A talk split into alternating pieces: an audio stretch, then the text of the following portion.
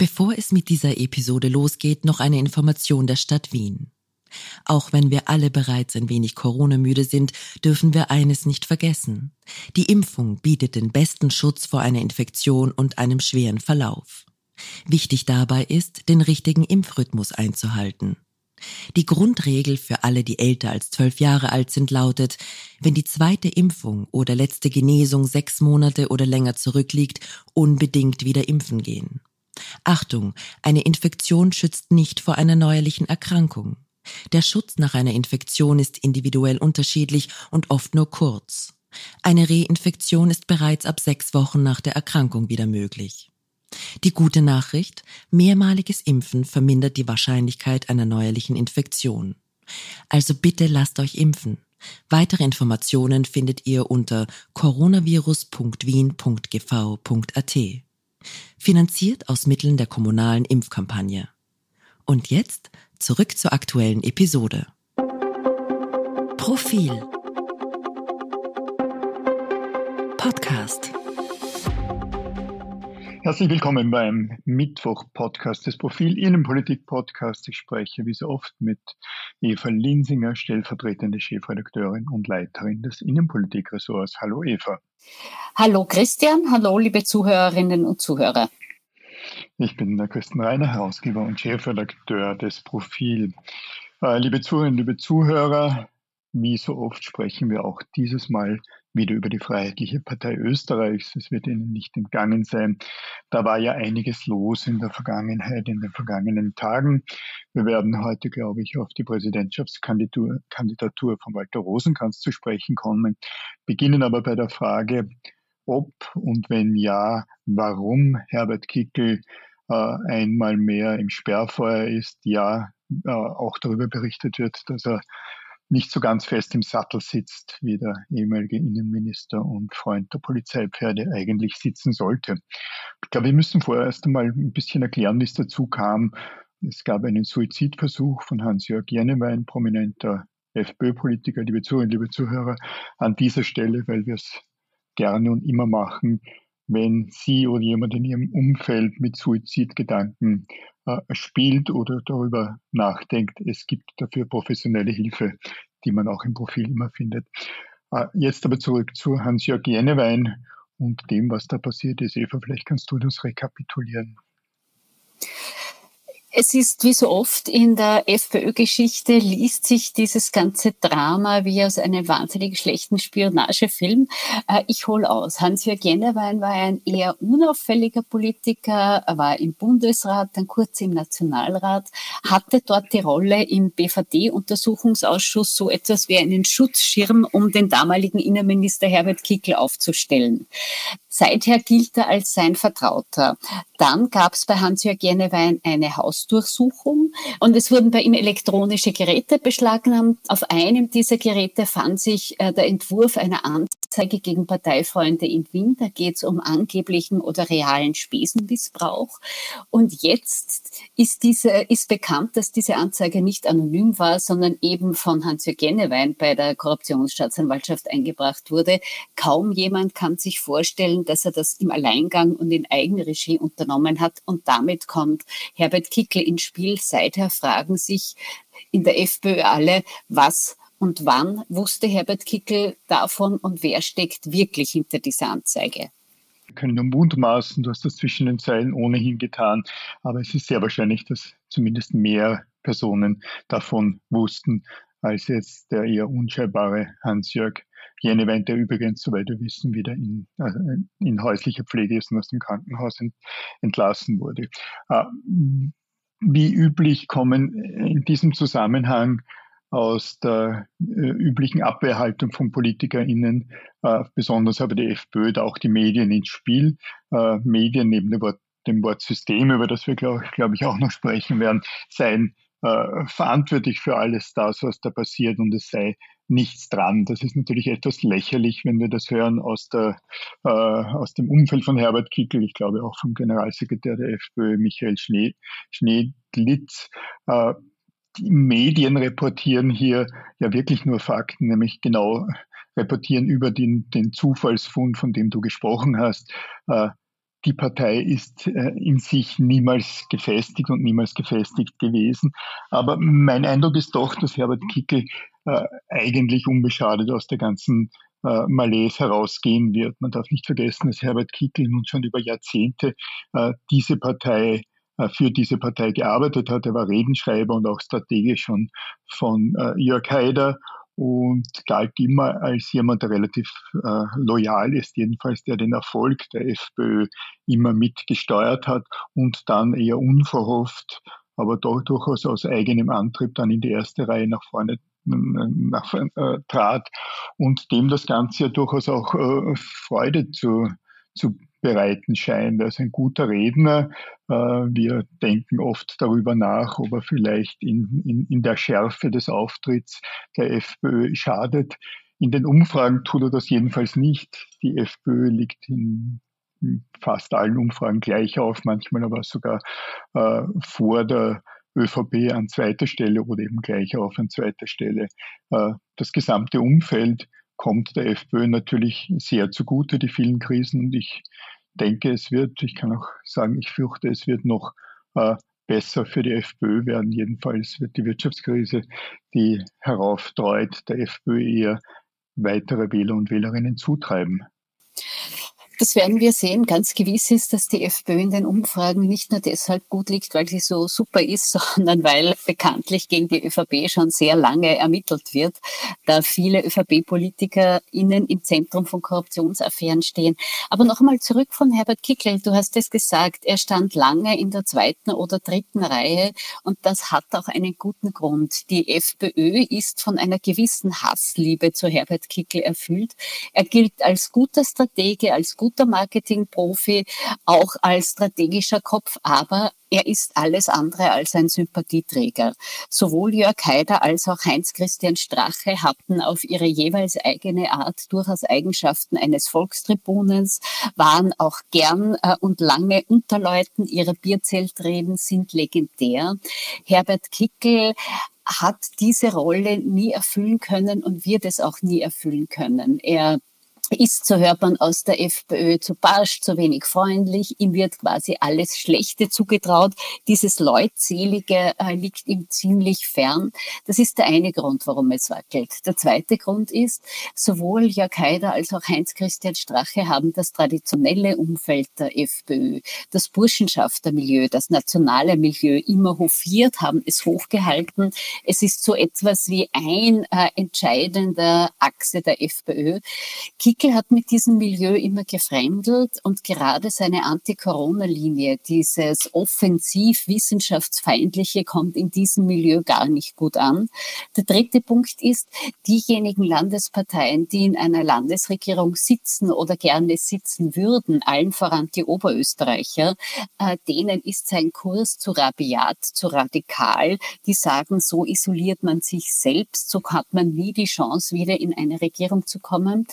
Vierter Punkt, gerade in Wien sitzen noch verbliebene ehemalige Heinz-Christian Strache-Fans. Das war immer Straches politische Heimat. Äh, und die sind im Zweifel eher auf Strache als auf Kickels Seite. Da kommt diese Anzeige wegen der angebliche Spesenvorwürfe gar nicht gut an. Damit in der Summe hat Kickel natürlich Probleme, denn Oberösterreich und Wien stellen gemeinsam 40 Prozent der Delegierten am Parteitag, der planmäßig im September stattfinden soll. Gut möglich, dass dort Kickel ein wirklich katastrophales Ergebnis einfährt, dass bis dorthin und bis zu der Wahl in Tirol die Konflikte nur unterdrückt werden und dann die Debatte erst von neuem beginnt. Du hast äh, Manfred Heimbuchner, den äh, oberösterreichischen FPÖ, Landesobmann genannt.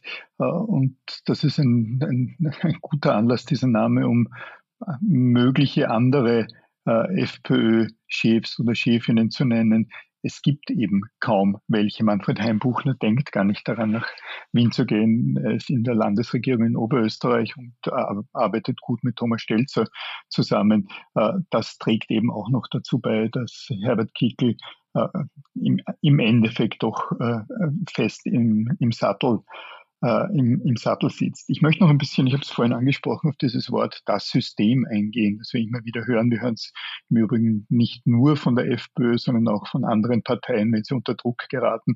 Aber jetzt kam das Wort das System wieder mal äh, in Verwendung. Der Generalsekretär der FPÖ, Michael Schnedlitz, hat es verwendet und mit dem System ist immer ist, ist immer das, das Böse etablierte gemeint, oft die Medien, die Angriffe gegen die FPÖ führen oder führten, äh, das Establishment, auch die Eliten.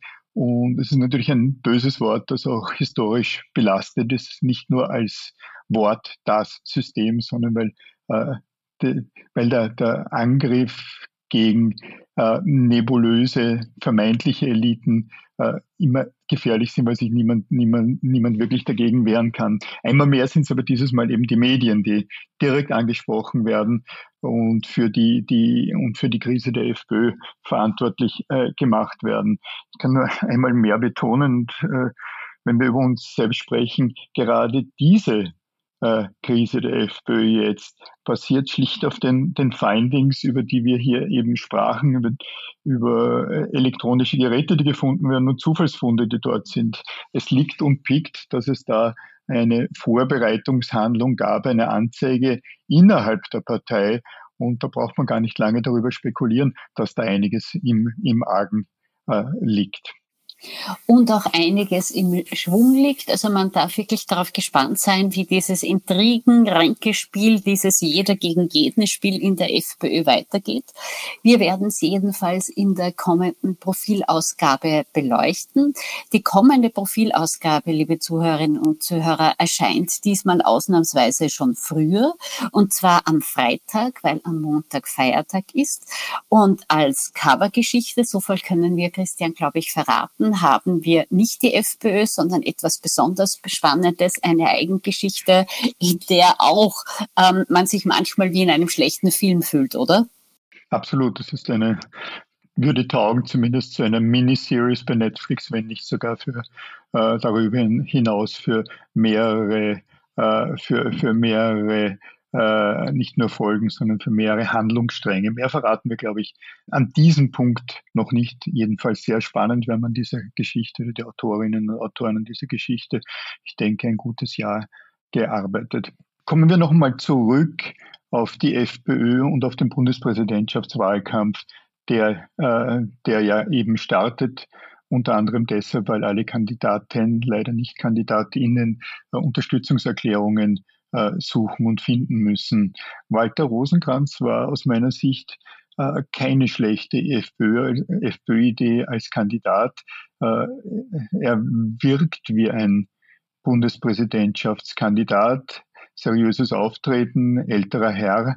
Äh, und der FPÖ wird es gelingen, äh, schlicht durch die, durch die Positionierung dieses Kandidaten viel Medienaufmerksamkeit in den kommenden Monaten auf sich zu ziehen, zumal eben die anderen größeren Parteien keinen Kandidaten, keine Kandidatin aufgestellt haben. Und ich habe auch den Eindruck, dass Walter Rosenkranz, Rosenkranz nicht allzu sehr darunter leiden wird, dass es hier in der FPÖ derzeit Turbulenzen gibt, wie wohl die erste und auch verschobenen, äh, verschobene Pressekonferenz ein bisschen unter dem Eindruck dieses Skandals stand. Rosenkranz hat sich äh, schnell mal distanziert und gesagt, dass er hier nicht als FPÖ-Funktionär auftritt. Wahrscheinlich, jetzt gehen wir schon stark in die Zukunft und ich wage immer mehr Prophezeiungen als du, Eva. Wahrscheinlich wird es dennoch nicht gelingen, äh, mit großer Sicherheit äh, Alexander van der Bellen äh, die zweite Amtszeit äh, zu, zu, zu vermiesen. Also es wird eine zweite Amtszeit von Alexander van der Bellen geben, aber denkbar ist doch gerade im Zusammenhang mit äh, der Krise, die, äh, die der ökonomischen Krise darauf deut, dass es eine, eine Stichwahl geben könnte, weil Alexander van der Bellen nicht unbedingt die absolute Mehrheit im ersten, äh, im ersten Wahlgang bekommen muss, insbesondere dann, wenn die Wahlbeteiligung und damit die Stimmen für äh, die Wahlbeteiligung niedrig ist und damit die Stimmen für Alexander van der Bellen äh, im ersten Wahlgang wenige wären. Also bin ich ein wenig anderer Meinung, denn äh, das hätte ich vor drei Wochen jetzt noch alles unterschrieben, äh, weil ich auch der Meinung bin, dass durchaus die Bundespräsidentschaftswahl zu einer Denkzettelwahl für Alexander Bellen geraten kann. Er wird für vieles verantwortlich gemacht, für äh, Corona, für die Teuerung etc. etc. Aber Walter Rosenkranz ist durch diese FPÖ-Affäre jetzt schwer beschädigt. Ohne sie hätte er im ganzen Wahlkampf den Angreifer geben können, hätte sagen können, was aus seiner Sicht Van der Bellen alles falsch macht und, was er besser machen würde und hätte sich als Antiregierungskritiker positionieren können. Jetzt wird ihm bei jedem öffentlichen Auftritt, bei jeder Fernsehdiskussion, bei jedem sonst immer die Situation der FPÖ vorgehalten werden. Man hat das gestern in der Pressekonferenz sehr deutlich gesehen. Das war das dominante Thema. Rosenkranz hat zwar versucht, sich herauszuhalten und zu sagen, er mischt sich da nicht ein, aber das ist mit Verlaub lächerlich. So wie alle wissen, dass Alexander van der Bellen einmal Grünpolitiker war, sogar Grünen Chef war.